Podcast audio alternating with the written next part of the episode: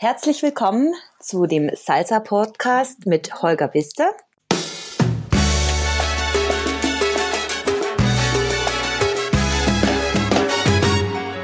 Sie ist vielleicht die bekannteste Salsa-Tänzerin Deutschlands.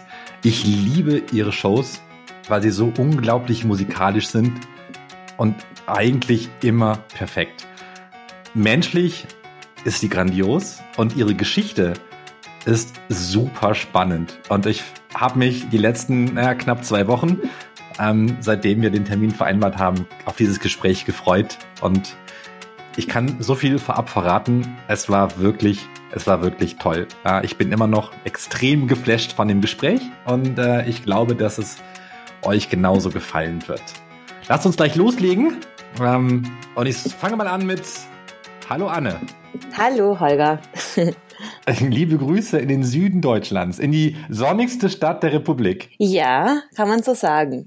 Deshalb haben wir es uns auch ausgesucht, hier zu wohnen. Das ist der richtige Ort. Wenn ich gerade genau. rausgucke aus meinem Fenster hier in Hamburg, es ist am Regnen. Ja, hier scheint die Sonne, aber es ist auch durchwachsen. Also nicht mehr purer Sonnenschein. Anne, es war total schön, mit dir gesprochen zu haben. Das war, glaube ich, der kürzeste Salsa-Podcast. Nein. Ich freue mich natürlich, dass ihr Sonne habt und das genießen könnt. Ja, doch, wir auch. Wir schicken uns euch dann ein bisschen Sonne in den Norden. Aber du bist ja so ein Sonnenkind, oder? Total, ja. Also ich liebe tatsächlich die Wärme. Ich mag auch das Schwitzen. Viele haben ja was dagegen, aber ich, ich mag das eigentlich total gerne. Und ähm, habe da eigentlich nichts dagegen. Ich finde es auch immer herrlich, wie sich der Körper anfühlt, wenn es so warm ist dann ist alles irgendwie geschmeidiger und weicher. Ich versuche gerade den Bogen zu, äh, zu schließen zwischen der Sonne in Deutschland und der Sonne in Kolumbien. Ah, ja. Also genau. es, war, es war ein halbherziger, misslungener Versuch. Genau. Äh, daran habe ich auch gerade gedacht, als du es gesagt hast, ähm, weil ich muss auch gleich mal was richtigstellen, weil viele denken ja, dass ich ähm, Kolumbianerin bin. Äh, bluttechnisch, aber ich bin gar keine Kolumbianerin. Also ich bin tatsächlich in Deutschland geboren und auch Deutsche, aber dann eben in Kolumbien aufgewachsen. Äh, deine Eltern sind kurz nach der Geburt. Genau, ne? genau. Ne? Wir sind äh, nach Cali gezogen und ähm, haben dort dann äh, länger gelebt. Also meine Kindheit habe ich dort verbracht und habe wohl schon als Baby mich sehr äh, auf die Sonne gefreut. So zumindest beschreiben es meine Eltern. welche, welche extrem spannende Geschichte steckt eigentlich dahinter, dass man da mit so einem, mit so einem nicht mal einjährigen Kind sagt, Mensch, ab nach Kolumbien? Ähm, eigentlich gar nichts so Spannendes. Ähm, mein Vater hat einfach an der deutschen Schule gearbeitet in Cali. Also gut, ich meine, zu der Zeit muss man schon sagen, war es, ähm, ich würde sagen, mutig. Ähm, einfach so auszuwandern. Aber ähm, genau, also er hatte einen Job an der deutschen Schule als, als Deutschlehrer und dann hat eben unsere Familie beschlossen, dass, dass wir da jetzt hinziehen. Und ähm, ich glaube, es gab noch so ein paar andere Länder zur Auswahl. Ich glaube sogar irgendwie Spanien, Südafrika. Aber letztendlich ist dann irgendwie die Entscheidung auf Kolumbien gefallen. Haben dann die Eltern da jemals gesagt, warum es dann Kolumbien geworden ist? Nee, ich glaube, das haben die selber so ein bisschen aus dem Bauch heraus dann einfach gemacht. Also ich glaube, Spanien war ihnen irgendwie dann doch zu nah und ehrlich gesagt habe ich das meinen Eltern noch nie gefragt. Müsste ich mal machen. Wieso jetzt Kolumbien? Ich weiß nur, dass meine Oma unglaublich Angst hatte um uns ähm, und natürlich die Situation auch, man, man denkt immer, dass es alles so super gefährlich ist ähm, ich muss sagen, ich als Kind habe da jetzt ähm, nicht so viel davon mitbekommen. Also man, man, es gibt halt gewisse Regeln, ähm, die es vielleicht in Deutschland nicht gibt oder in Europa, ähm, die dann aber auch zur Normalität werden. Wie, wie stelle ich mir denn, wie stelle ich mir denn eine Kindheit in, in Kolumbien, in Cali vor? Ähm, also sehr behütet, muss man sagen. Also es äh, ist halt so, dass man jetzt nicht einfach so alleine auf die Straße darf. Ähm, man wird überall hingefahren und auch wieder abgeholt von Haustüre zu Haustüre. Das ist so das eine. Dann ähm, so eine zentrale Rolle hat immer die Schule gespielt. Also schon als sehr kleines Kind war ich lang in der Schule, also auch mit AGs dann meistens so bis um, bis um vier, äh, fünf. Und da hat sich dann auch so die, das Hauptleben abgespielt. Und so meine Haupterinnerungen sind einfach, oder der, der Unterschied dann zu Deutschland ähm, war einfach, dass, dass ich auch so 200 Meter zu meiner Freundin jetzt nicht alleine laufen durfte, sondern man wird dann wirklich hingebracht und äh, alles ist umzäunt und es gibt ähm, dann eben Wächter und das heißt so äh, Condominio. Condominio, mhm. da muss man dann praktisch äh, immer am Wächter vorbei, sagen, wo man hin will. Ähm, ja, also es ist schon, schon anders. Ähm, die Häuser werden zum Teil einfach auch bewacht mit Leuten mit Maschinengewehren oder auch in Supermärkten ist eine ganz andere Bewachung da. Also ja. Und realisiert man das als Kind eigentlich, was da, was da passiert? Ich habe es ehrlich gesagt erst realisiert, als ich dann in Deutschland gelebt habe oder in, nach Deutschland umgezogen bin und dort alles anders war und viel freier. Und ich fand das alles ganz schrecklich, dass ich alleine mit einem öffentlichen Bus in die Schule fahren musste und dass ich ähm, irgendwie plötzlich so, also mir war dann diese Freiheit fast zu viel am Anfang.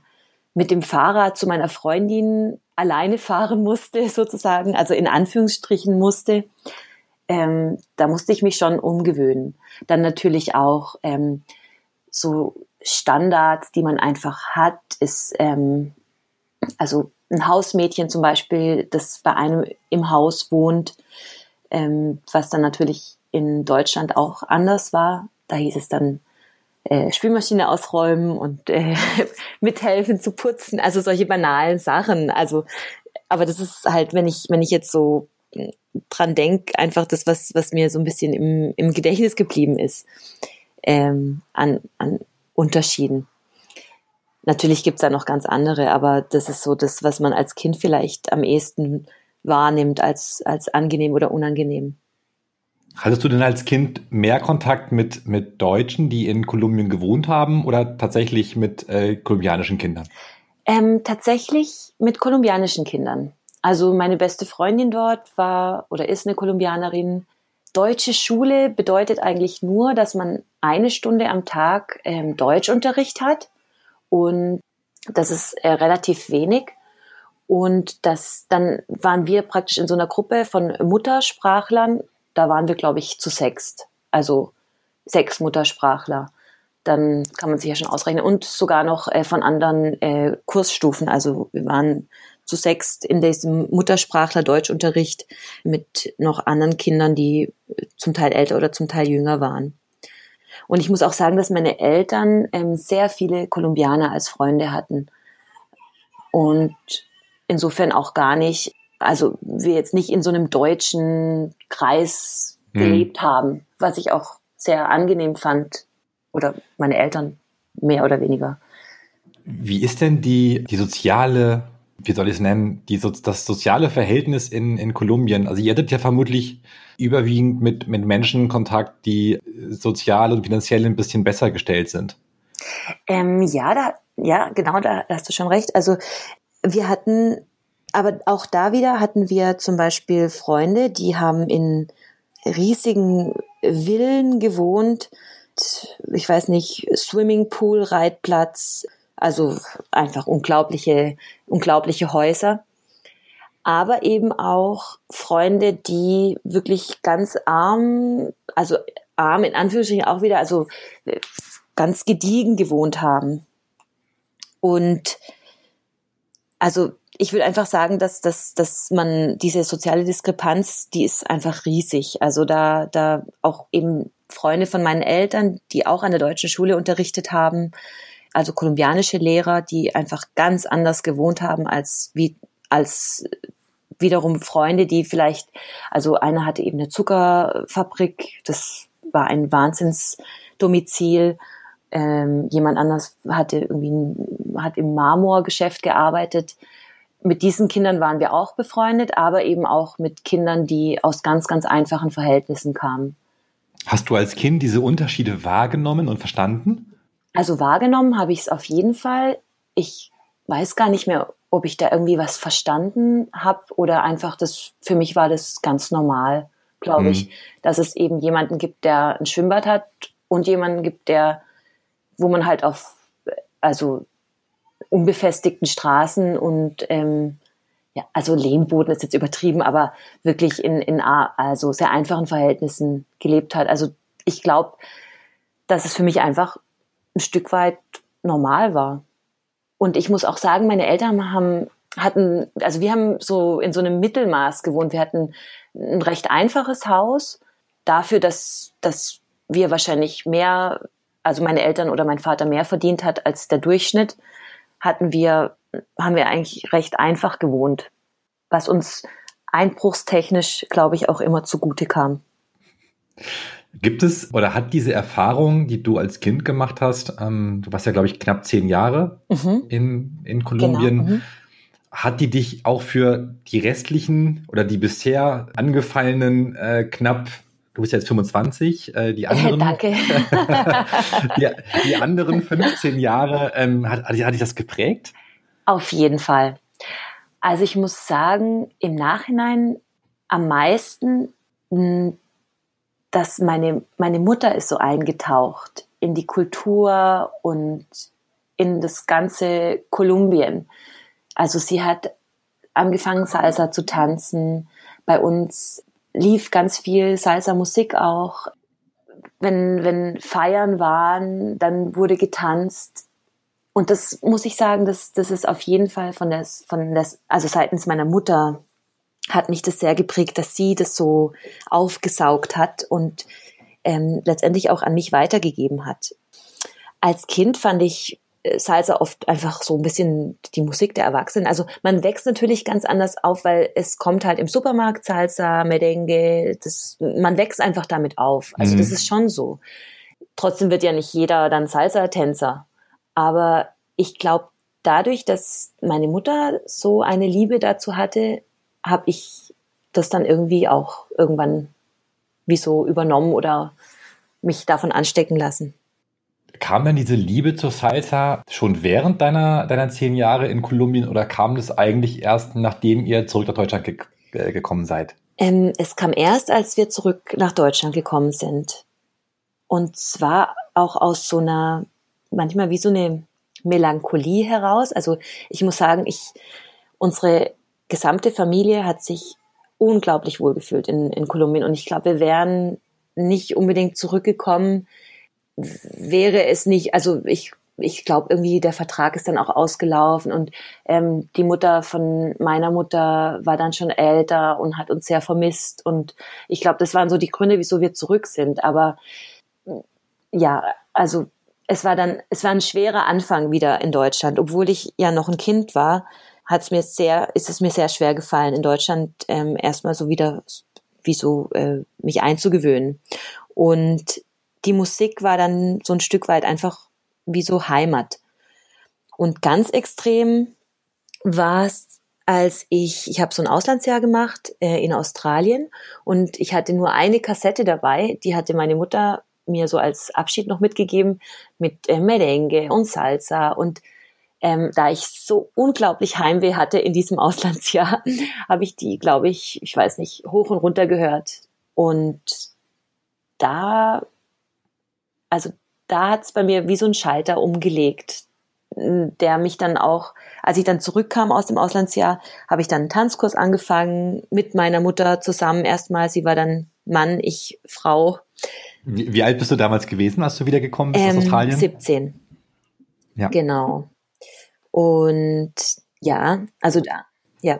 Du hattest erzählt, ähm, die Rückkehr aus Kolumbien nach Deutschland war, war nicht ganz so einfach. Bist du dann, ähm, als du mit, mit zehn Jahren zurückgekommen bist, in die fünfte Klasse direkt gekommen oder wie war das nee, bei euch? ich musste, ich musste noch mal, also auch, also ich war, ich bin in die vierte Klasse gekommen und musste dann auch ganz viel nachholen. Also mein Deutsch war also ich habe schon ganz gut Deutsch gesprochen, aber ganz, ganz schlecht geschrieben und musste dann, ich weiß noch, äh, jeden Tag zwei Übungsdiktate schreiben, bis ich irgendwann oh mal auf diesem Niveau war, dass ich halt dann auch ähm, mithalten konnte mit den anderen. Dann hatte ich Probleme mit den Zahlen, weil eben auf Spanisch die Zahlen ja anders herum, also äh, was weiß mhm. ich, äh, ja, wissen genau, ja inzwischen alle, oder, genau, genau 25 ja. oder 85 und hier dann 85. Das war auch noch so eine kleine Hürde, ähm, aber vor allem die Rechtschreibung in Deutsch, das, das, das war hart. Und da war es dann eben auch so, dass ich hätte dann eigentlich auch gar nicht aufs Gymnasium gehen können mit meinen Deutschnoten, ähm, habe es dann aber doch irgendwie hingekriegt und durfte dann aufs Gymnasium. Genau.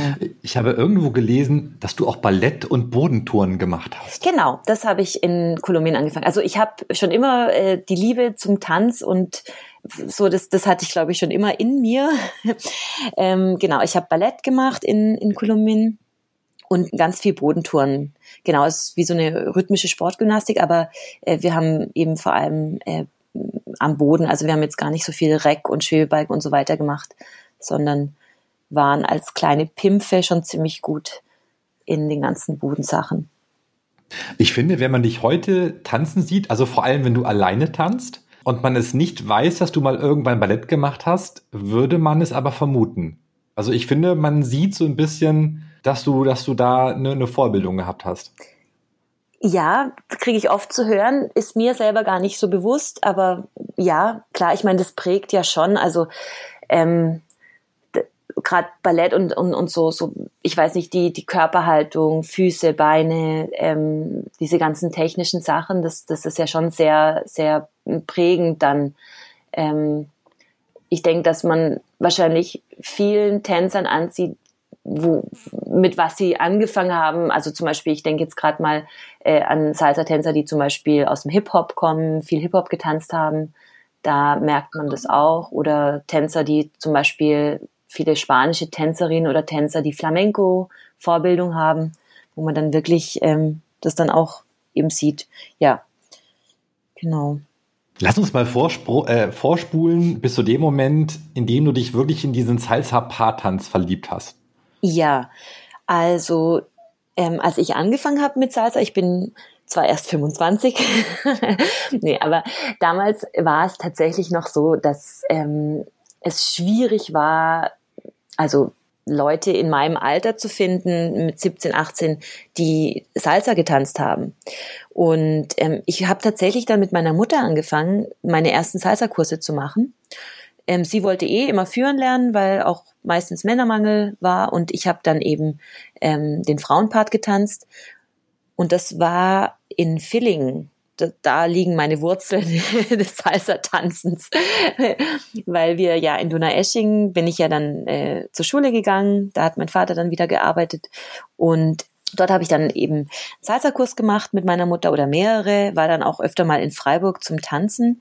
Und habe dann durch ganz durch einen Zufall, einen witzigen Zufall, habe ich den Anichi in Timbuktu kennengelernt. Also Timbuktu war jetzt einfach äh, in irgendeinem Dorf, wo ein ein kolumbianischer, also mein kolumbianischer Sportlehrer, der nach Deutschland gezogen ist, weil er eine Deutsche geheiratet hat, der hat seinen Geburtstag gefeiert, meine Mutter dazu eingeladen und meine Mutter wollte nicht alleine fahren, dann bin ich mitgefahren und ähm, dort war der einzig andere junge Mann oder, oder, oder Mensch in meinem Alter eben der Anichi, witzigerweise. Das ist ja eine coole Geschichte. ja. Und dann ähm, lief natürlich Salsa und Merengue und wir haben zusammen getanzt und genau, also ohne viel zu können, aber es hat unglaublich viel Spaß gemacht. Vor allem endlich mal jemanden zu treffen, der eben in meinem Alter war und das genauso toll fand wie ich und da genauso drin aufgegangen ist. Genau. Und dann habe ich mich eben öfter mit der Mutter vom Anichi, meine Mutter, Anichi und ich, wir haben dann uns einfach öfter mal in Freiburg getroffen, weil wir da, da gab es halt schon eine kleine Salsa-Szene. Und da haben wir dann, ähm, waren wir oft in den verschiedenen Clubs tanzen mit unseren Müttern. Und dort haben wir dann auch angefangen, in einer Tanzgruppe zu tanzen, unserer ersten Tanzgruppe. Genau, mit anderen Tanzpaaren. Und Wie alt seid ihr damals gewesen? 18, 19? Ja, genau. Äh, nach dem ja. Abi, ja, so 19, genau. Ja, so kam das eigentlich. Dass wir haben dann erst in der Tanzgruppe äh, mitgemacht, dann haben wir uns irgendwann verselbstständigt und unsere eigenen Choreografien gemacht, ja, also halt angefangen selber zu choreografieren. Und ab da war es dann einfach so, dass mein ganzes Leben so ein bisschen auf Salsa ausgerichtet war. Meine das Praktika, alles, alles ging ums Thema, wo kann ich am besten tanzen? Da gehe ich dann hin. Das Handwerkszeug, ähm, also sozusagen die tänzerische Ausbildung, habt ihr gemeinsam Kurse gemacht oder, oder habt ihr quasi auf den Partys gelernt? Also, ähm, ich glaube, so eine tänzerische Grundausbildung hatten, hatten wir beide. Also ähm, ich habe weiterhin natürlich ähm, Jazz, Ballett ähm, gemacht. Der Anichi, der ist ja in Ecuador aufgewachsen, der hatte dort ähm, einen kubanischen Lehrer und hat da eben viel, viel gelernt. Und dann haben wir viel, ich, also ich würde sagen, meine stärkste Prägung war Kuba. Und zwar habe ich ganz, ganz früh für mich ähm, den zeitgenössisch-kubanischen Tanz entdeckt. Und für mich ist es bis heute also fast das Schönste, was es gibt. und ähm, da meine Mutter so ein, ein totaler Kuba-Fan war und sehr viel Zeit dort verbracht hat, ähm, habe ich das dann eben auch und habe dort ganz viel gelernt. Also dort Privatstunden genommen bei zeitgenössisch-kubanischen Tänzern. Und das ist so das, was mich am meisten geprägt hat. Plus meine sechs Monate in New York. Da habe ich eben ein Praktikum gemacht. Und dann, ich, ich überlege gerade, also einfach überall. Lass uns doch einfach, ja. lass uns doch mal, ähm, lass uns doch mal ähm, ein bisschen Struktur da reinbringen. Ich bin, ich bin so ein Excel-Mensch, weißt du? Und mhm. ich mag immer so voll Spalten und Kolumnen und Zahlen und. Super, weil ich äh, verliere mich gerade wahrscheinlich in, in, den Erzählungen. Ähm, ich finde das mega, ich finde das total spannend, was du erzählst. Und ich habe so viele Zwischenfragen, aber ich wollte dich nicht unterbrechen, weil du so im Flow gewesen bist. Ja. Ihr habt euch kennengelernt, äh, da, da wart ihr so 17, 18 irgendwie. Und dann bist du irgendwann nach Kuba geflogen. Warum? Also, wieso? hast du nicht arbeiten müssen, studieren müssen, irgendwas tun müssen? Ähm, ja, ich überlege auch gerade, was habe ich eigentlich? Genau, also nach dem Abitur wollte ich eigentlich nur noch tanzen. Dann, das ging aber nicht. Also, was heißt, es wäre schon gegangen, aber ja, also ich dachte, okay, dann, dann, dann studiere ich halt trotzdem mal noch was und habe dann äh, Kulturmanagement angefangen. Haben deine Eltern irgendwie gesagt, so Mensch, Kind, mach was ja, Vernünftiges? Ich glaube nicht, dass meine Eltern gedacht hätten, dass ich tatsächlich, also dass der Tanz einfach mein Leben sein wird, also beruflich wie auch äh, privat. Ja, das ist schon so gewesen. Also sie haben jetzt nicht gesagt, Kind, jetzt mach was äh, Anständiges. Also für meine Mutter war das Tanzen immer was Anständiges. also äh, im, im Sinne von Beruf. Aber ja, also ich habe ich hab einfach auch was studiert, wo ich gedacht habe, das würde mir auch was bringen und auch im Hinblick darauf, dass ich zum Beispiel eine Tanzschule vielleicht mal haben werde oder Events machen möchte. Die Idee hattest du schon nach dem, nach dem Abi? Hm, nach dem Abi hatte ich erstmal nur die Idee zu tanzen. Hm, Tanzschule okay. selber nicht. Also ich habe immer schon unterrichtet in Freiburg ähm, für eine andere Tanzschule, aber und auch selbstständig einfach meine Kurse äh, gegeben. Hätte aber nicht gedacht, dass wir eine eigene Tanzschule haben werden so schnell. Genau, das das hat haben wir dann also das ähm, hat sich dann einfach so ergeben. Ich wollte einfach erstmal tanzen und dachte, okay, es ist eine, ein cooler, eine coole Bereicherung, einfach auch zu wissen, wie sieht's hinter den Kulissen aus, ähm, was, was muss man alles so können und machen, um irgendwie Events auf, auf die Beine zu stellen. Es hat mich interessiert und auch so mm, mit der Vielsprachigkeit und ähm, Mehrsprachigkeit, was da so die Kriterien waren, um da überhaupt studieren zu können. Das, ja, also war das, was mich am ehesten interessiert hat, einfach. Und da konnte ich eben auch viele so interessante Praktiken machen im Theater. Eben dann, wie gesagt, äh, bei IMG Artists war ich in New York und habe dort ein Praktikum gemacht. Ja, also das war so, so der Anfang. Das heißt, das, der New York-Aufenthalt war so ein bisschen im Rahmen von deinem Studium. Genau, das war ähm, nach meinem Studium sozusagen. Man hat verschiedene Praktika gebraucht oder ich glaube während des Studiums und das war eins davon. Genau. Also es waren so Pflichtpraktika und das war eins, das man im, wenn möglich im Ausland hat absolvieren müssen und genau das, das war dann das. Und ich glaube, ich bin wieder abgedriftet von deiner Frage. Sorry, deine Frage ja, genau. war ja Aber du, eigentlich. Du kannst auch mit New York, du kannst auch mit New York anfangen. War, war New York zeitlich denn vor Kuba oder danach? Ähm, Kuba war die ganze Zeit über 15 Jahre.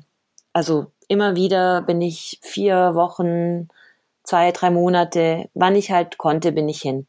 Dazu muss kommt, ich. Aber wie, aber wie kommt die Liebe? Du bist in Kolumbien aufgewachsen und plötzlich steht Kuba im Raum. Ja, also da muss ich sagen, durch meine Mutter. Meine Mutter ähm, hat das vielleicht nicht so machen können, weil sie einfach, ja, vielleicht auch zu einer anderen Zeit groß wurde.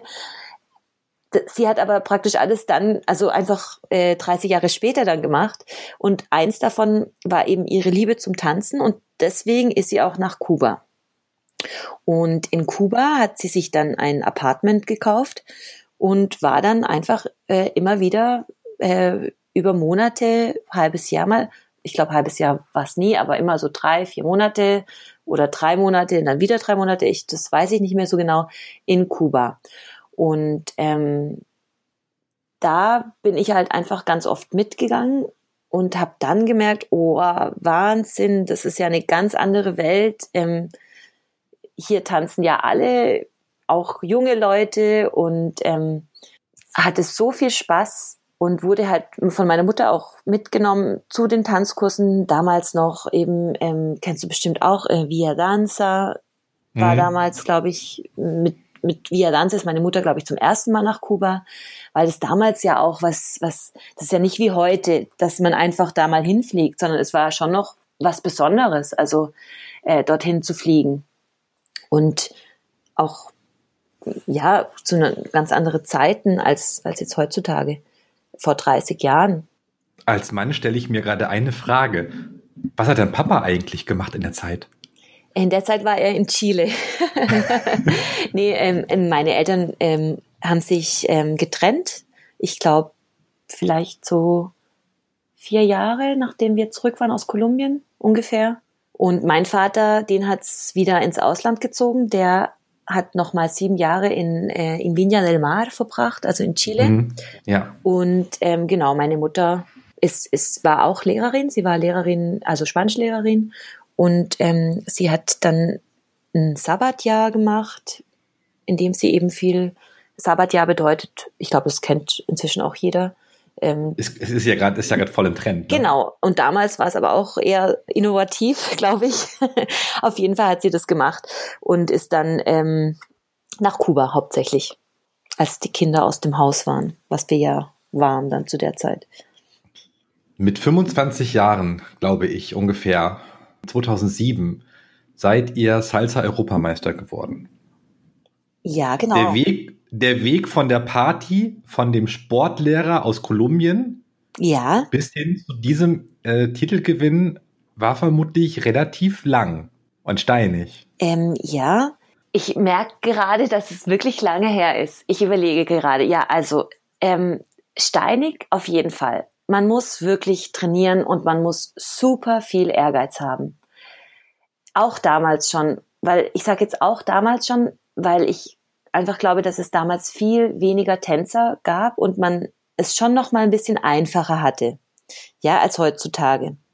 Man hat es auch einfacher, damit sein Leben zu bestreiten, weil, glaube ich, in den Kassen einfach auch noch mal ein bisschen mehr Geld war, also in den Festivalkassen. Aber ja, also wir, wir haben super viel trainiert. Wir haben, wir waren super ehrgeizig oder wir sind super ehrgeizig gewesen. Ich glaube, ohne Ehrgeiz bringt auch viel Talent nichts.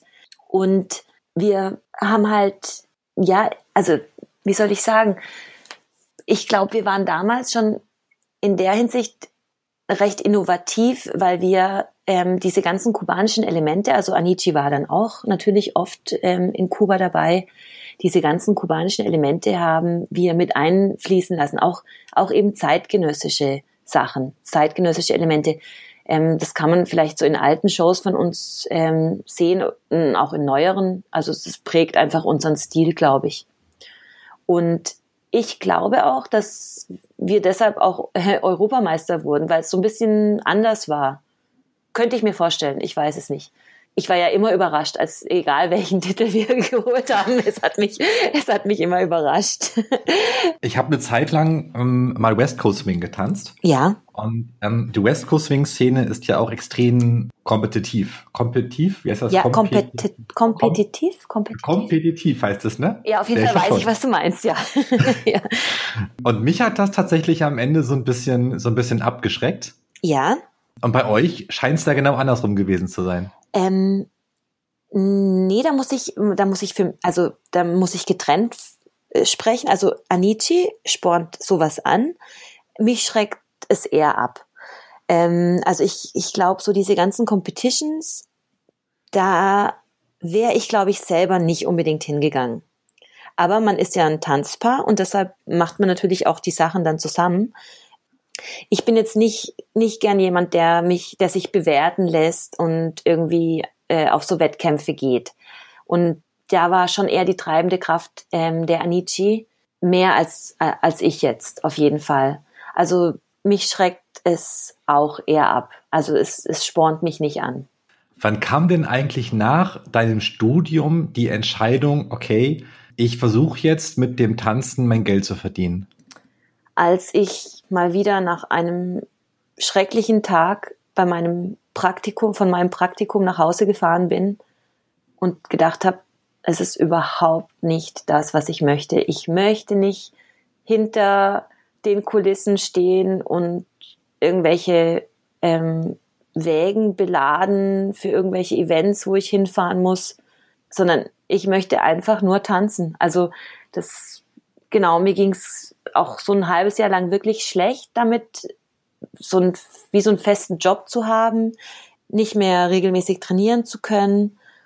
Und ich glaube, das war so der Wendepunkt, wo ich einfach gesagt habe, okay, nee, das, das möchte ich nicht. Dann habe ich, also es war ein Praktikum, also ich habe das dann vorzeitig abgebrochen und habe mich reingehängt in das ganze Tanzding.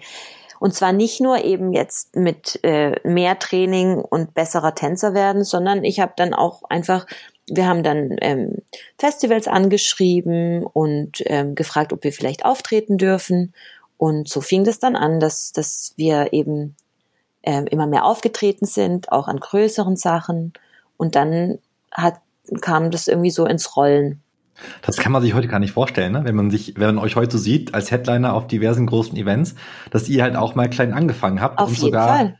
Äh, und sogar tatsächlich Veranstalter angeschrieben habt, äh, Mensch, äh, können wir nicht bei euch. Genau, aber ich glaube eigentlich zu 99 Prozent fangen ja alle so an. Also ich glaube, ähm, das, das ist, ich denke nur, dass wir halt zu einer anderen Zeit angefangen haben, wo vielleicht auch einfach noch nicht so viele Tänzer also es, es gab einfach noch nicht so viele Tänzer. Also als ich angefangen habe, da gab es drei große Namen, glaube ich. Ähm, Johnny Vasquez, da weiß ich noch, da kam der Anici aus Basel aus der Kuppel zurück und hat mir erzählt, oh, Wahnsinn, ich habe einen Tänzer gesehen, der heißt Johnny Vasquez, das ist irgendwie der Prinz von, der Salsa-Prinz. das war so witzig.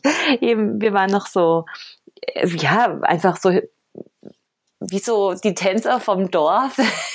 Und haben genau dann ähm, eben so von Johnny Vasquez habe ich dann nur erzählen hören und dann habe ich ihn irgendwann dann mal auf einem Festival getroffen, auf unserem ersten Festival, das tatsächlich in Darmstadt, ich glaube 2001 war das Darmstadt Festival, da kam dann auch die Griselle Pons, Pons aus äh, Puerto Rico oder die jetzt in New York wohnt mit Ismael Otero, äh, mhm. Jason Molina und ja, also eben, ich glaube, Jason Molina sagt heutzutage niemand mehr was. Das war der große Star, als, als wir ähm, gerade so angefangen haben.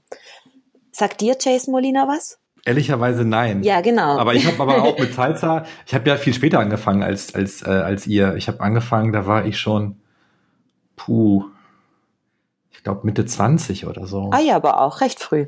Genau, also auf jeden Fall ähm, da, ja, also das, das sind so, da, daran merke ich auch, dass wir echt schon irgendwie lang dabei sind und ja, es ist irgendwie lustig, wenn man sich so an diese Anfänge zurückerinnert. Ihr seid ja dann mehr und mehr auf Festivals gewesen, ähm, auch als, als gebuchte Künstler.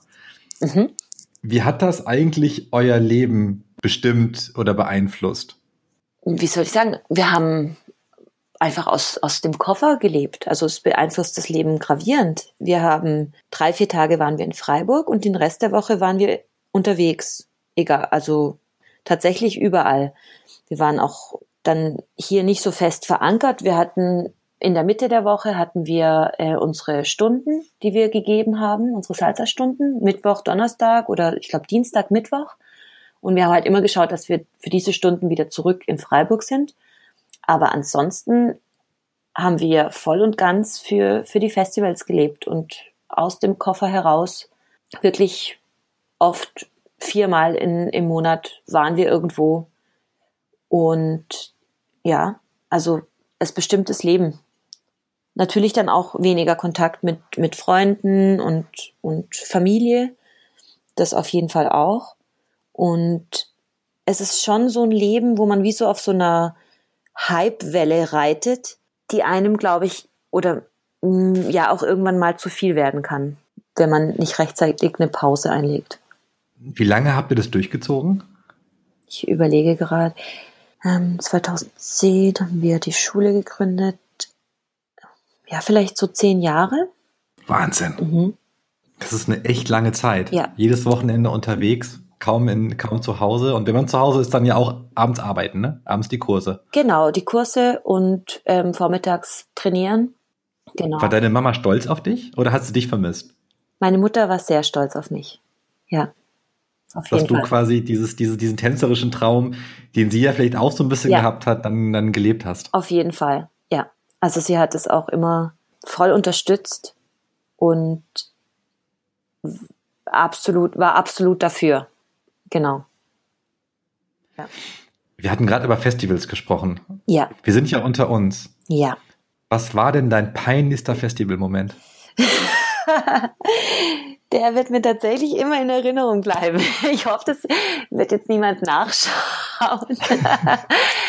Ich meine, also es war auf jeden Fall irgendwo in Holland auf einem kleinen Festival und ähm, man man ähm, muss ja immer so irgendwie nach den Shows gibt's ja immer so so die De Descarga, wo alle Tänzer nochmal irgendwelche Schrittchen vorführen und da hat der Anita gemeint, ja komm komm geh du mal vor und irgendwie dreh mal. Und dann habe ich, habe ich ähm, so Turns angefangen, habe gedreht und gedreht und gedreht. Und irgendwann bin ich tatsächlich vorne von der Bühne gefallen, drehend, weil es so dunkel war und ich einfach die Absperrung nicht gesehen habe in diesem ganzen Spotten und Drehen. Ähm, genau, das war, glaube ich, mein allerpeinlichster Moment.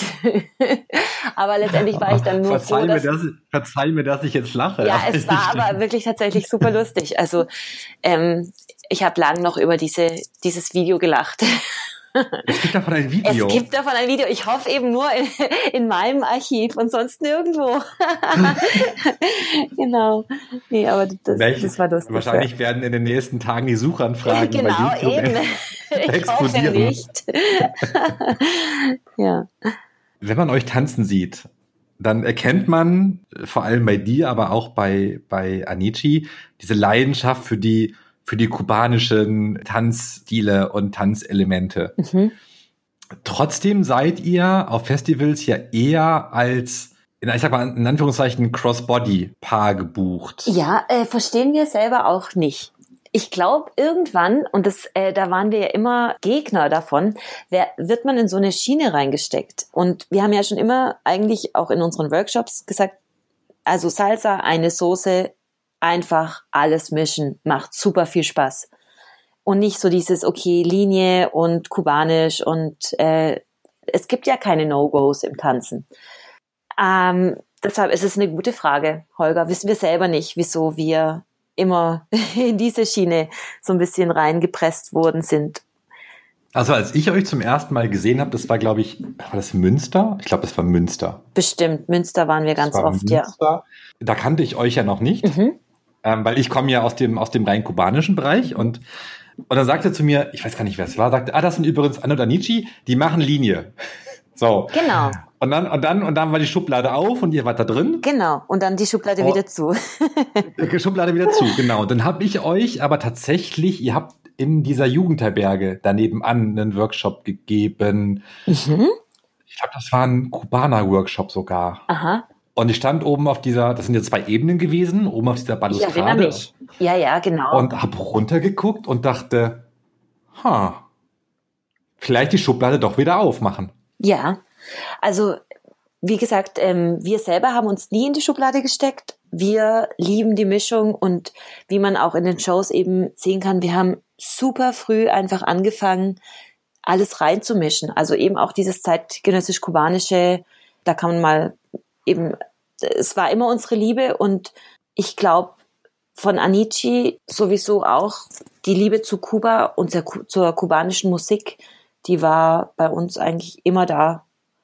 Und ja, also deshalb, ähm, ich glaube, der Stempel wurde eher von außen drauf gedrückt. genau. Wobei inzwischen auch nicht mehr so. Also wir unterrichten auch viel ähm, ähm, jetzt so eher Afro-Cuban Body Movement oder wir haben so eine Serie kreiert, ähm, Salsa Meets und dann eben Salsa Meets Afro, Salsa Meets bla bla bla. Also und da machen wir eben auch ganz viel kubanische Sachen. Ich habe das Gefühl, dass wenn ich mir, wenn ich mir Shows angucke von, jetzt mache ich die Schublade wieder auf, mhm. äh, von, von, von Linienpärchen mhm. oder Linienshowgruppen, dass dort in den letzten Jahren immer mehr afrokubanische Elemente Einfluss genommen haben. Genau. Bilde ich mir das ein oder gibt es da wirklich eine Entwicklung, auch tänzerisch, ähm, die diese Grenze so ein bisschen durchbricht, die irgendwann mal aufgetaucht ist?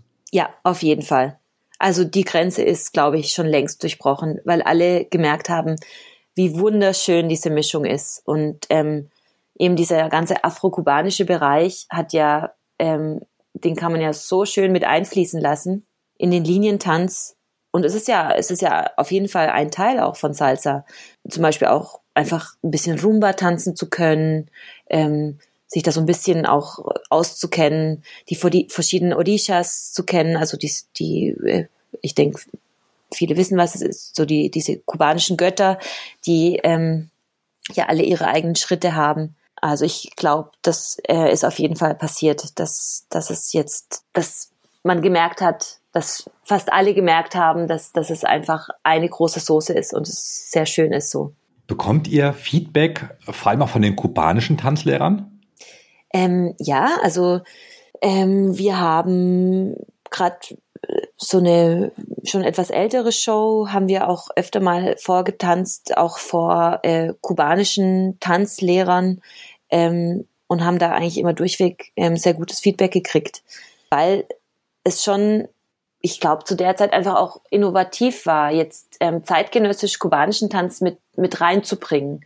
Ja, also diese ganzen Sachen, die vielleicht manchmal so ein bisschen ein bisschen gaga oder verrückt aussehen, die jetzt heutzutage ganz normal sind.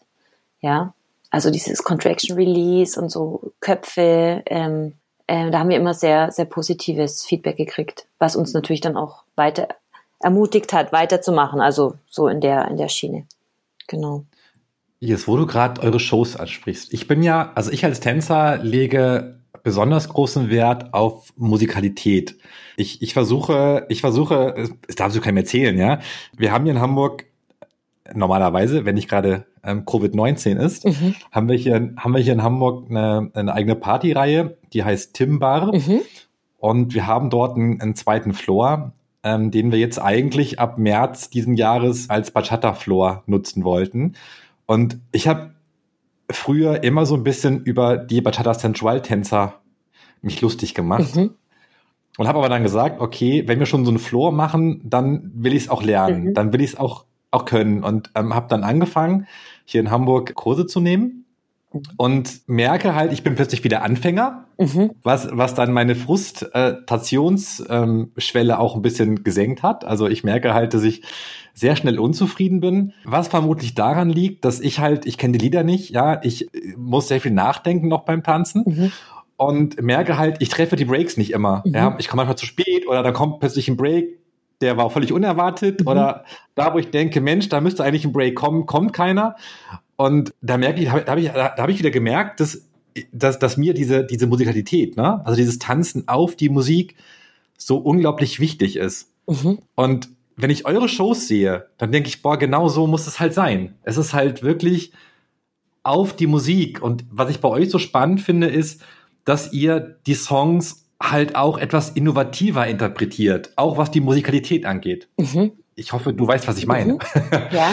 ähm, wie entstehen solche, also zwei Fragen daraus eigentlich. Zum einen, wie entstehen so Shows bei euch? Mhm. Äh, wie lange trainiert er? Wer hat die Ideen?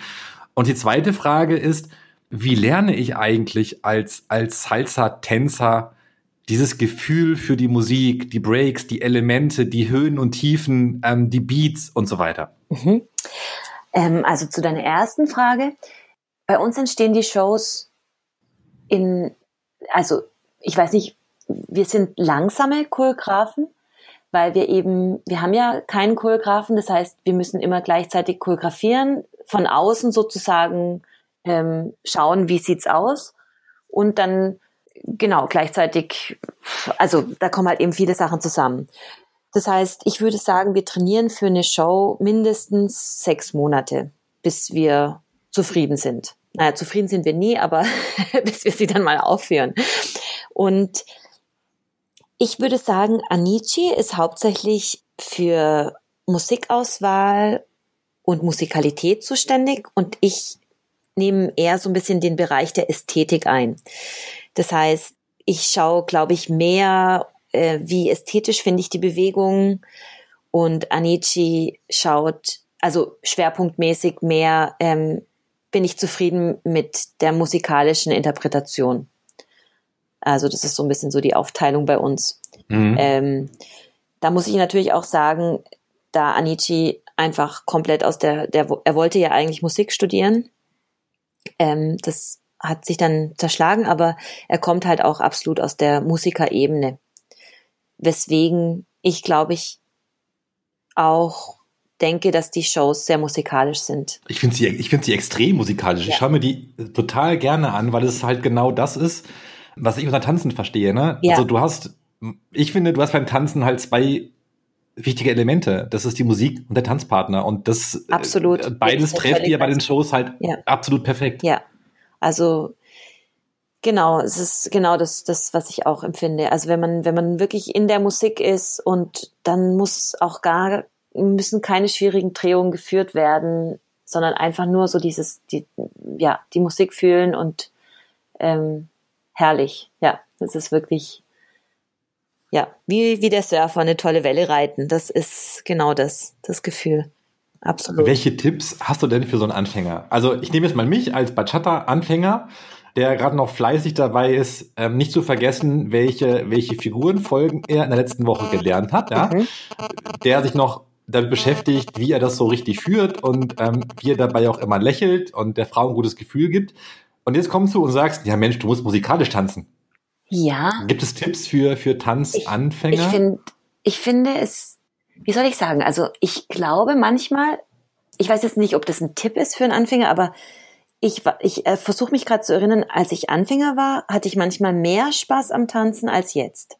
Weil ich, ähm, ich bin tatsächlich sehr unbedarft rangegangen. Also ich habe mir keine Sorgen gemacht, wie sieht es aus oder ähm, so, ich habe einfach nur getanzt, so wie ich mich gefühlt habe. Sah bestimmt schrecklich aus teilweise, aber ich glaube, ich würde den Tipp geben, ja, hm, ist schwierig. Ich glaube zum Beispiel für dich, wenn du jetzt Bachata anfängst, du tanzt Salsa auf auf einem Niveau, auf einem hohen Niveau und dann möchtest du natürlich in Bachata genau dasselbe Niveau irgendwo gleich haben. Deshalb du gehst schon ganz anders ran, glaube ich, an, an den Tanz. Oder wir Tänzer. Als so, ein, als so ein ganzer, als so, als so ein Anfänger, ne? Genau, also wir Tänzer ja. gehen ganz anders ran. Da ist man eben nicht mehr so frei und tanzt einfach, sondern man möchte eben gleich alles in Anführungsstrichen perfekt machen. Deshalb, ich glaube, als Anfänger, das Wichtigste ist tatsächlich, die Musik zu fühlen. Aber wie, wie fängt man an, die Musik zu fühlen? Indem man sie wahrscheinlich viel hört, indem man wirklich ähm, Lieder sich anhört und auch schaut, oh, was, was, was finde ich toll, welche Lieder gefallen mir so gut, dass ich Gänsehaut bekomme und dass ich sie mir den ganzen Tag anhören könnte. Also ich glaube, so gehe ich ran. Ich habe, wie gesagt, diese eine Kassette gehabt und habe da Lieder hoch und runter gehört, ähm, zum Beispiel von Juan Luis Guerra, weil mir ja der so gut gefallen hat zu der, zu der damaligen Zeit. Und ja, ich glaube, das ist so der, der, der Clou, dass man einfach wirklich, man muss die Musik wirklich mögen, um gut zu werden als Tänzer und wirklich eintauchen zu können in das Tanzen und wegzukommen von, von diesem Kopftanzen, das du gerade beschrieben hast, dass man überlegt, okay, mhm. und dann vielleicht auch wegkommen von, ich muss, ich rede jetzt eher von Salsa-Tänzern, ähm, ich muss tausend Figuren machen, hin zu, ich höre wirklich hin auf die Musik, was, also, und da reichen manchmal schön getanzte Grundschritte im, im, im Rhythmus. Oder mal kurz ja. stehen bleiben, wenn ein Break da ist, oder, ja, also, ich glaube, das ist wichtig die Basics richtig gut zu verinnerlichen und eben dadurch auch die Musik äh, interpretieren zu können mit ganz einfachen Sachen. Man muss ja keine, keinen Salto rückwärts machen. Predigt ihr das bei euren Anfängerkursen in der eigenen Tanzschule auch? Regelmäßig ja, wahrscheinlich, ne? Ja, also wir, wir achten vor allem auch zum Beispiel sehr auf Körperbewegung am Anfang und auch dann in den weiterführenden Kursen und machen gar nicht so, so viele Drehungen. Und wir fangen übrigens kubanisch an, weil wir finden, dass äh, Kuba einfach mehr Bewegung hat, mehr Körperbewegung. Also wir unterrichten unsere Anfänger bis A3, A4 kubanisch. Also mit den kubanischen ähm, Elementen, ähm, Chufla und so weiter, also so die typischen kubanischen äh, Figuren. Mhm. Und achten sehr auf Musikalität. Ihr habt ja in Freiburg ein richtig krasses Team bei euch in der Tanzschule, ne? Also wenn ja. ich mir so die Namen angucke, Luisa, Pablo, Lisa, Samuel, ähm, äh, Michelle, die jetzt bei euch auch ist, das ist ja schon, das ist ja schon, ist ja schon was. Ja, also, ja, das ist auf jeden Fall was. Ja, genau. Also ich denke, dass es auch so ein bisschen kam, dass die eben auch hergezogen sind. Also äh, Samuel und Lisa, die Lisa hat ja bei uns angefangen zu tanzen und hat dann auch in der damaligen Gruppe mitgetanzt, die äh, der Pablo und die Luisa hatten. Die hatten mal so eine Schülergruppe. Und dann ist eben der Samuel aus Konstanz immer wieder mal zur Schülergruppe dazugestoßen und hat dann mit der Lisa da mitgetanzt. Und so kam es, dass sie dann auch, glaube ich, irgendwann einfach beschlossen haben, nach Freiburg zu ziehen. Und die beiden haben ja auch eine extrem krasse Entwicklung in den letzten ja, zwei Jahren super schön. gemacht. Ja, auf jeden Fall. Ja. Wahnsinn. Ich habe ich hab ihn, ich glaube, vor drei oder vier Jahren mal in Düsseldorf gesehen. Da war er ja schon richtig gut. Aber wenn ich mir das heute angucke, das ist der Wahnsinn. Ja, auf jeden Fall. Ja. Die haben, haben einen Megasprung gemacht. Was unterscheidet die Salsa-Szene bei euch in Freiburg von der in anderen Städten? Ich überlege. Also eigentlich gar nicht so viel. Ich glaube, alle Städte haben irgendwie dieselben Probleme oder zum Beispiel ich selber finde auch, dass wir in, in Freiburg, also es ist eine kleine Stadt und es ist eine Tanzstadt, trotzdem denke ich mir immer, ah, so ein, noch ein paar gute Tänzer mehr wäre toll. Ähm, also ich glaube, in der eigenen Stadt wird es einem immer so ein bisschen ähm, langweilig, sag ich jetzt einfach mal so. Also ich glaube, Freiburg ist jetzt da auch keine Ausnahme. Freiburg ist halt ähm, eine, so ein bisschen eine alternativere Szene. Also ich auch beim Salsa-Tanzen. Ähm, leider konnten sich so, so ein bisschen schickere Clubs auch nie behaupten. Ähm, das war dann immer gleich schon wieder irgendwie so, dass es sich halt nicht gelohnt hat und dann war schon wieder ein Club weniger. Und ansonsten würde ich einfach sagen, was Freiburg unterscheidet, ist, dass wenn wir halt alle mal tanzen gehen, wir alle ausgehen, dann ist es tatsächlich ein bisschen wie auf einem Festival, weil dann hat man wirklich ähm, viele gute Männer oder einfach drei, vier Spitzenmänner und ähm, ein paar wirklich tolle Frauen und dann macht's super viel Spaß. Aber es kommt natürlich auch nicht mehr so oft vor, also dass, dass dann wirklich alle zusammen tanzen gehen und wir uns dann ja treffen abends. Ist ja bei dir auch ein bisschen schwieriger geworden. Du bist ja Mama geworden, zweifache Mama sogar. Ja, genau. Also ich habe eine dreijährige Tochter und einen neun Monate alten Sohn. Ja, es ist tatsächlich schwieriger geworden. Also ähm, als meine Tochter geboren wurde, da habe ich ganz, also ganz schnell wieder, war ich schnell auch wieder auf Festivals, weil sie eben das Fläschchen genommen hat. Alle Mütter wissen, von was ich rede. mein mhm. Sohn dagegen möchte das nicht. Ähm, das bedeutet, dass mein Freund äh, inzwischen auch schon an mehreren in mehreren Hotels war, äh, mit nach London fliegen musste und keine Ahnung, Düsseldorf und so weiter. Einfach weil der, mein, mein Sohn, ähm, Brust möchte und kein Fläschchen. Genau. Und jetzt kam Corona. also insofern. Genießt genau. du, also abgesehen von den finanziellen ähm, Nöten, die ihr vermutlich auch habt, genießt du die Zeit so ein bisschen? Weniger tanzen, weniger Festivals, mehr Familie? Tatsächlich genieße ich sehr, ja. Also ich muss sagen, ähm, vielleicht habe ich mir das selber auch so einen Druck gemacht und auch wenig Anfragen dann irgendwie abgesagt. Äh, aber es, wenn ich jetzt so zurückdenke und überlege, dass wir die ganzen Festivals ähm, tatsächlich wahrgenommen hätten, dann wäre es auf jeden Fall gegangen und es wäre auch, hätte super viel Spaß gemacht. Aber so ist auf jeden Fall auch in Ordnung. Und ich habe mehr Zeit für beide und ähm, auch gerade im Hinblick darauf, dass, dass ich eben meinen Sohn plus Freund dann immer hätte mitschleppen müssen, ist es ähm, auf jeden Fall okay so. Ja, also mir fehlt es unglaublich. Ähm, Bühne und ähm, Social Tanz und ja, also die, die, diese ganzen Sachen. Aber in dem, also ja, im Hinblick auf die Familie ist es auf jeden Fall wie so eine kleine Verschnaufpause, die ich mir, glaube ich, selber sonst nie so eingestehen oder gönnen würde. Wo siehst du dich eigentlich mit 50? Gute Frage. Ich habe ja auch schon gedacht, äh, ich habe mich auch schon woanders gesehen mit 30. Ich hätte nicht gedacht, dass ich dann noch so aktiv tanze. Ich weiß es nicht. Also ich glaube nicht, dass ich mit 50 noch auf der Bühne stehen werde. Aber es gibt ja Menschen, die machen das. Es gibt ja Menschen, die machen das. Ja, klar. Vielleicht täusche ich mich auch.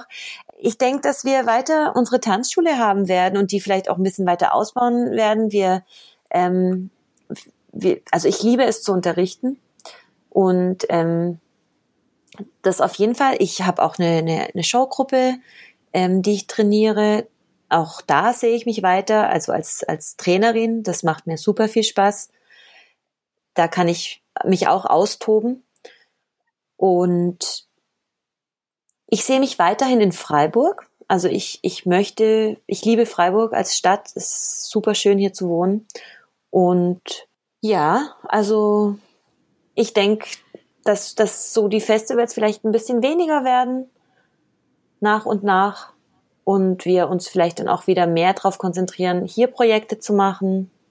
Auch ähm, vielleicht mal im Hinblick auf Salsa-Festivals haben wir schon immer wieder mal überlegt.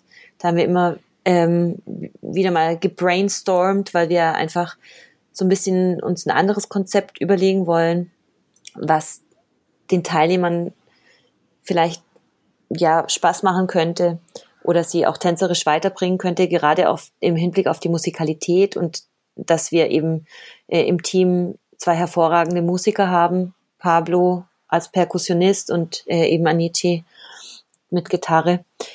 Also das ist so ein bisschen das, wo wir so hin, hinwollen. Willst du die Chance nutzen, um einmal kurz Werbung für das zu machen, was ihr euch für den Sommer überlegt habt?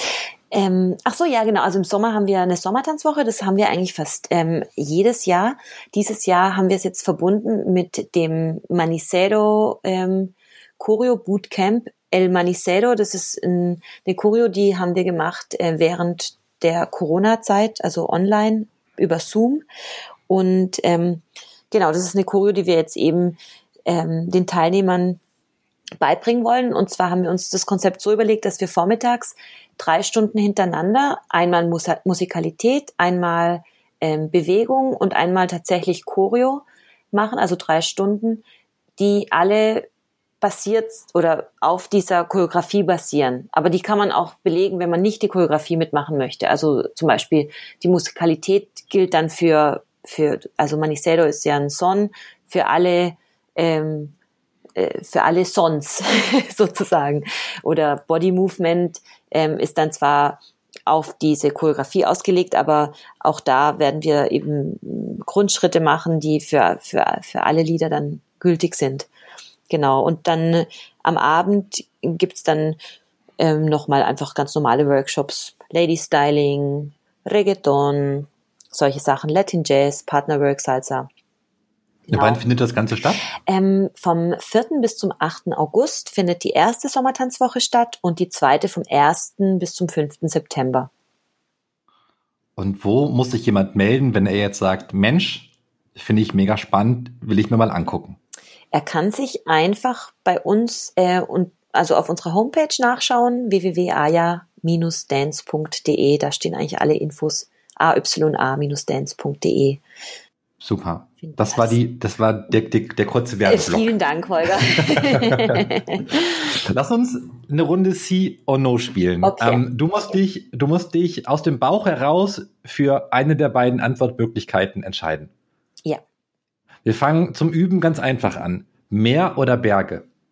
Meer. Kolumbien oder Kuba? Kuba. Kuba oder Deutschland? Deutschland. Show oder Turnier? Show. Salsa Cubana oder Salsa Palladium Style, also New York Style? Salsa Cubana. Ballett oder Afro? Afro. Samuel oder Pablo? Unterschiedlich, beide gut. Samuel oder Pablo? Pablo. Anne oder Anici? Anne oder Anici? Sonst heißt es immer Anne und Anici. Jetzt heißt es Anne oder Anici. Anne? Ehrgeiz oder Talent? Ehrgeiz? Euro Salsa und Central Festival oder Berlin Salsa Kongress? Euro Salsa Central Festival. Anfängerkurs oder Showtanzgruppe? Showtanzgruppe. Anne, vervollständige mal die folgenden Sätze. Glück bedeutet für mich. Ein Nachmittag mit meinen Kindern ohne weitere Verpflichtungen. Mein größtes Idol ist. Meine Mutter. Meine beste Show. Hm. Ähm, Köln, glaube ich. Da haben wir schön getanzt. Köln, ich glaube 2017, also so eine in so einem orangefarbenen. Oder war das 2018? Ähm, auf, welchen, auf welchen Song war das? Ähm, Son Banchero. Äh, also nicht, nicht, ähm, nicht unbedingt die Show da getanzt, aber Son Banchero ähm, finde ich eine unserer schönsten Shows. Meinen besten Tanz hatte ich. Ein Cha-Cha-Cha mit Franklin Diaz. Mein absolutes Lieblingsfestival. Da habe ich zwei. Mm. Es ist, findet zwar nicht mehr dort statt, aber von Max ähm, in Münster. Die habe ich, die Festivals fand ich immer toll. Das war irgendwie so down to earth, nicht zu klein, mhm. nicht zu groß. Irgendwie fand ich es cool. Es war heiß und schwitzig und irgendwie, ja, aber toll. Und ähm, ich, Ludwigsburg ist immer auch sehr schön. Klein und alles so kompakt und tolle Tänzer meistens. Ja. Kuba. Tanz, Liebe, Sonne, Schweiß. Das, das Wichtigste beim Tanzen ist, sich fallen zu lassen. Die besten Salsa-Lehrer in Deutschland sind das ist jetzt doof, dass ich das jetzt so sag, aber Ich finde, dass Pablo und Luisa super Lehrer sind. Auch wenn sie jetzt bei uns in, im Team sind. Jetzt, ich gehe mal raus aus Freiburg. Ähm, es ist eine sehr schwierige Frage und zwar deswegen, weil ich tatsächlich schon lange keinen Unterricht mehr genommen habe bei, ähm, also du meinst jetzt äh, äh, Lehrer aus Deutschland. Genau. Ja, deshalb, ich kann das irgendwie nicht so sagen, weil ich lang keinen kein Unterricht mehr genommen habe bei, bei deutschsprachigen oder Lehrern in Deutschland. Deshalb wäre das jetzt irgendwie, ähm, ich, ich kann es wirklich nicht sagen. Also ich weiß, wie Pablo und Luisa unterrichten. Hm, da gefällt mir einfach der Unterrichtsstil, die Energie. Du, es ist völlig okay, dann nennen wir Pablo und Luisa. Ja, die nenne ich. Okay. Die beiden nenne ich. Zu allen Machst anderen du? kann ich leider nichts sagen, aber ich muss mal wieder mehr Unterricht bei anderen Lehrern nehmen, bei anderen deutschen Lehrern. Macht ihr eigentlich noch viele Kurse oder Workshops bei anderen Lehrern? Immer, wenn ich kann. Ich, oh, ich würde so gerne viel mehr äh, in andere Stunden noch reinschauen. Meistens ist man selber dann so viel am Unterrichten und dann reicht die Energie nicht. Ich find's super, ich find's herrlich, von anderen zu lernen. Also wirklich. Dadurch, dass wir auch äh, nie einen Trainer haben und immer so unser, so unser eigenes Ding machen. Ja, also so immer wenn ich kann, nehme ich Unterricht bei anderen Lehrern. Wie ist denn eigentlich ähm, so aus den Nähkästchen geplaudert das Verhältnis zwischen euch Künstlern auf den Festivals? Meistens super. Wie, wie stelle ich mir das vor, wenn ich jetzt Teilnehmer bin und ähm, ich sehe ich sehe halt meine, meine ganzen Idole und Vorbilder ähm, während der Workshops und abends bei den Shows. Wie ist das Verhältnis zwischen euch untereinander, wenn ihr, wenn ihr abends zusammen im, im Artistraum sitzt oder euch äh, hinter der Bühne seht oder abends auf den Partys? Ähm, super. Also ich muss sagen, dadurch, dass man in einem Boot sitzt, A, mit Aufregung, alle sind aufgeregt. es ist egal, wie lange man schon im Business ist. So diese Nervosität vor den Shows, die schweißt irgendwie zusammen, finde ich. Und ähm, dass man eben, alle haben so ihre, wie soll ich sagen, wir sind alles nur Menschen und wir haben alle unsere Ängste und ähm, jetzt fehlt mir gerade das Wort, ähm, Komplexe, ähm, genau. Deshalb, ja, also es ist schon so eine, eine, eine, eine schöne Atmosphäre, muss ich sagen. Und klar, mit manchen tauscht man dann mehr aus oder kennt sich dann auch äh, ein bisschen besser, privater. Ähm, das ergibt manchmal oder das, man, meistens äh, ergibt es dann der Zufall, dass man zum Beispiel mal lang zusammen gereist ist oder keine Ahnung, dass man eben mal mehr Zeit hatte, zusammen zu, miteinander zu reden. Ähm, genau. Aber die Atmosphäre ist wirklich gut. Da herrscht, finde ich, oder ich habe zumindest es noch nie so wahrgenommen, ähm, dass so eine Konkurrenz herrscht hinter der Bühne. Überhaupt nicht. Man ist hilfsbereit. Zumindest so unter den alten Hasen habe ich das noch nie irgendwie ähm, so empfunden, dass man sich auch irgendwie was missgönnt oder so. Im Gegenteil. Also man hält zusammen, man gratuliert sich für die Shows. Also so kann man sich's vorstellen. Zumindest aus meiner Perspektive. Hattest du eigentlich, die Frage kam mir eben schon mal in den Sinn, ähm, jetzt im Laufe dieser letzten Wochen äh, mit Blick aufs, aufs Bankkonto ab und zu schon mal das Gefühl oder, die, oder die, dir selbst die Frage gestellt, ha, verdammt, was wäre gewesen, wenn ich damals meinen Praktikumsplatz nicht gekündigt hätte, sondern jetzt einen festen Job hätte und irgendwie ein geregeltes Einkommen hätte? Nie. Nie. Es wäre überhaupt keine Option gewesen für mich. Also, äh, wie gesagt, ich ich glaube, ich wäre, das hört sich jetzt übertrieben an, ich glaube, ich wäre krank geworden, hätte ich jetzt irgendwie einen anderen Weg eingeschlagen. Für mich, Tanzen hat mir schon über so viele wirklich sehr schwierige Momente in meinem Leben geholfen, ähm, sehr traurige Momente. Und ich glaube, ohne das Tanzen hätte ich nie nicht diesen Katalysator gehabt. Deshalb schaue ich nicht auf mein Bankkonto, sondern auf mein seelisches Wohl und ähm, ich glaube, da hätte, hätte ich, wäre ich ohne Tanzen eingegangen. Ich finde, das ist ein total schöner, schöner Abschluss. Ja. Schön, schönes Fazit, finde ja. ich eigentlich. Also es ist auch wirklich so. Also genau, für mich ist Tanzen wirklich so, ja, also mein Leben, absolut. Anne, es hat mir total viel Spaß gemacht, das Gespräch. Es war super spannend, mega interessant. Und ich finde es immer wieder schön, wie man Menschen plötzlich anders kennenlernt und besser kennenlernt. In einer Stunde Gespräch, als sich zehnmal auf Festivals zu sehen. Ja, das stimmt. ja, für mich war es auch sehr schön, Holger. Ich hoffe, dass wir uns, wenn es dann wieder losgeht, wieder regelmäßiger auf Events sehen. Auf jeden Fall. Ja, das hoffe ich auch. Also irgendwann muss es ja wieder losgehen. Also auch wenn es erst nächstes Jahr ist, aber ganz bestimmt. Ihr Lieben, wenn euch die Folge mit Anne gefallen hat, dann ähm, abonniert doch den Podcast einfach auf Spotify oder Apple Podcast oder wo auch immer ihr die Folge gehört habt, damit ihr die nächsten Folgen nicht verpasst. Ich freue mich natürlich auch über Anregungen und Kritik. Schickt mir einfach eine Nachricht über Facebook. Und ich wünsche euch alles Gute und bis zur nächsten Folge.